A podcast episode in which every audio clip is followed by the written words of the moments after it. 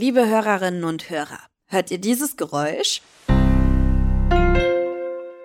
Dann folgt Werbung. Ihr kennt ja den Deal. Ihr könnt den Podcast kostenlos hören, dafür gibt's ab und zu Werbung. Und jetzt?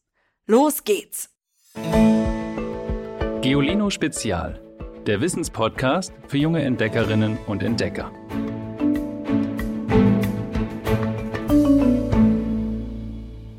Hallo ihr Lieben.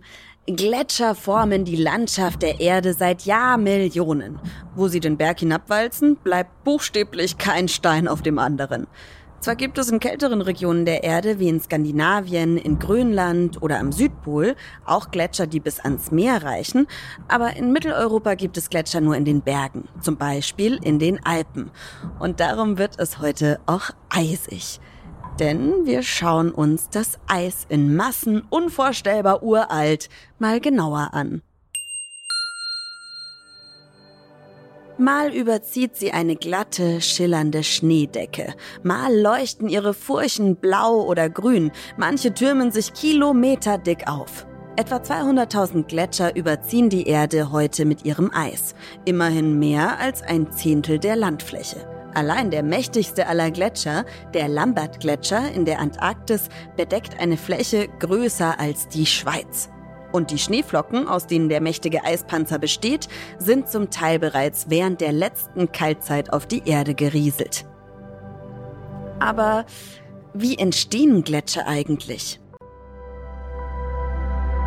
Wenn mehr Schnee fällt als schmilzt oder verdunstet und sich in einem Bergkessel sammelt, dann entstehen dort Gletscher.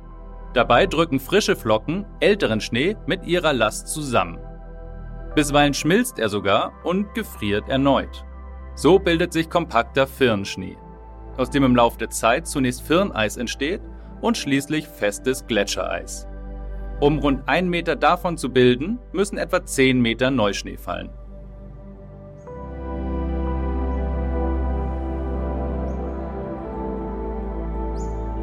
Schwebt Neuschnee in lockeren Flocken zu Boden, schließt er in den Hohlräumen zwischen den Kristallen viel Luft ein.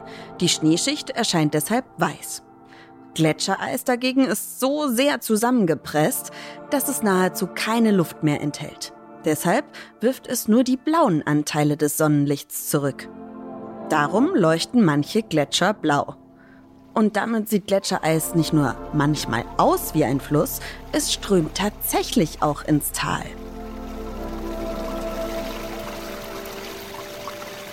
Nicht so schnell wie Wasser natürlich, eher wie extrem zäher Honig.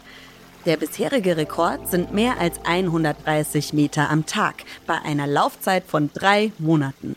Das hat der Kutia-Gletscher im Karakorum-Gebirge in Zentralasien geschafft. Und zwar im Jahr 1953. Forschende bezeichnen solche Vertreter auch als galoppierende Gletscher. Wobei gleitende Gletscher würde es besser treffen.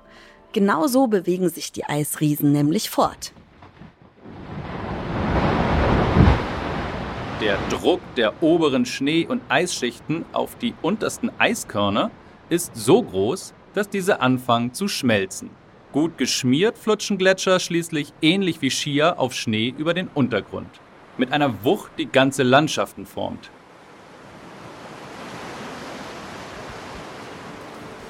Mit einem Druck von 5000 Tonnen pro Quadratmeter schabt das Eis über das Gestein. Das entspricht dem Gewicht von mehr als 260 vollbesetzten Linienbussen. Auf ihrem Weg bergab hobeln die Eiszeitgiganten tiefe Täler oder steile Fjorde aus dem Boden.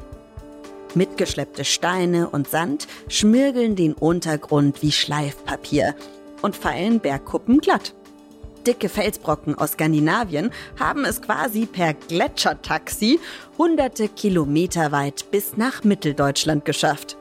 Sichtbar ist all das aber erst geworden, als die Warmzeit begonnen hat und die Eispanzer geschmolzen sind. Ist es also normal, dass die Gletscher schrumpfen? Die Antwort ist Jein. Dass Gletscher wachsen und wieder schmelzen, gab es schon immer. Etliche Eiszeiten haben die Erde im Lauf von Jahrmillionen immer wieder erstarren und Warmzeiten sie wieder auftauen lassen. Aber derzeit schrumpfen die Gletscher besonders rapide.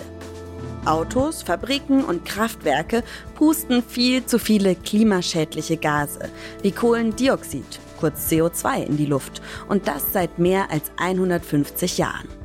Die Erdatmosphäre heizt sich dadurch auf. Das Eis taut schnell. Ihr kennt das Problem. Klimakrise.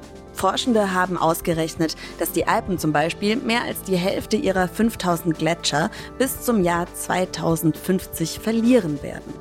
Der Triftgletscher im Gattmental der Schweizer Alpen hat zum Beispiel innerhalb von weniger als 20 Jahren mehr als zwei Kilometer seiner Eismassen verloren. Bis Ende des Jahrhunderts könnte er komplett verschwunden sein.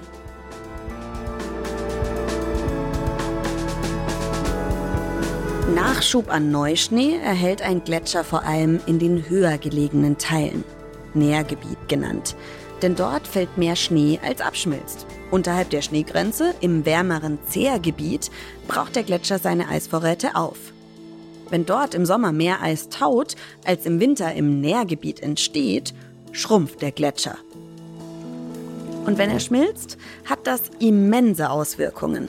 Denn Gletscher und Eisberge speichern fast drei Viertel des Süßwassers der Erde, wie gigantische Tanks.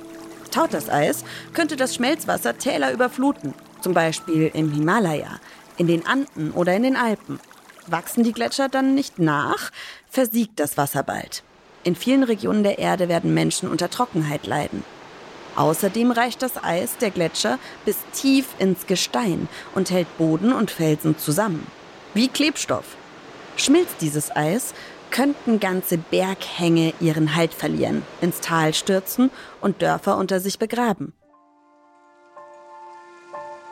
An einigen Orten in den Alpen packen Forscherinnen und Forscher die Eismassen deshalb im Sommer unter weiße Planen, die die Gletscher vor der Sonnenhitze schützen sollen. Auf lange Sicht bringt es allerdings nichts, die sogenannten schlafenden Riesen zuzudecken – so nennen Expertinnen und Experten Gletscher auch, weil sie sehr träge auf Veränderungen des Klimas reagieren.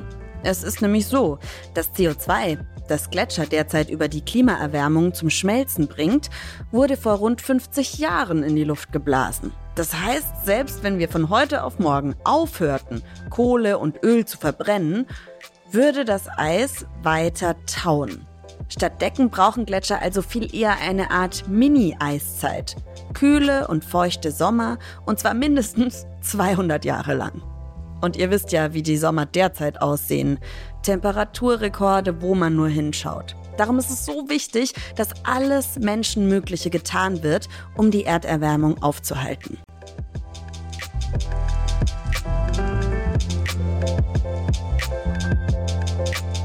Ihr möglichst klimafreundlich lebt, besprechen wir hier im Podcast ja immer wieder. Und auch im Geolino Magazin. Macht auch eure Eltern, Großeltern, Nachbarinnen und Nachbarn, Freundinnen und Freunde, Lehrerinnen und Lehrer darauf aufmerksam. Werdet nicht müde, euch für den Klimaschutz einzusetzen. Auf geolino.de haben wir ein paar Punkte zusammengetragen, wie ihr euch fürs Klima einsetzen könnt. Dann ist es jetzt Zeit für den Witz der Woche. Hallo Geolino. Ich wollte euch meinen Witz sagen. Ich bin Emilia. Warum sind Eisbären weiß? Weil wenn sie rot wären, würden sie Himbeeren heißen.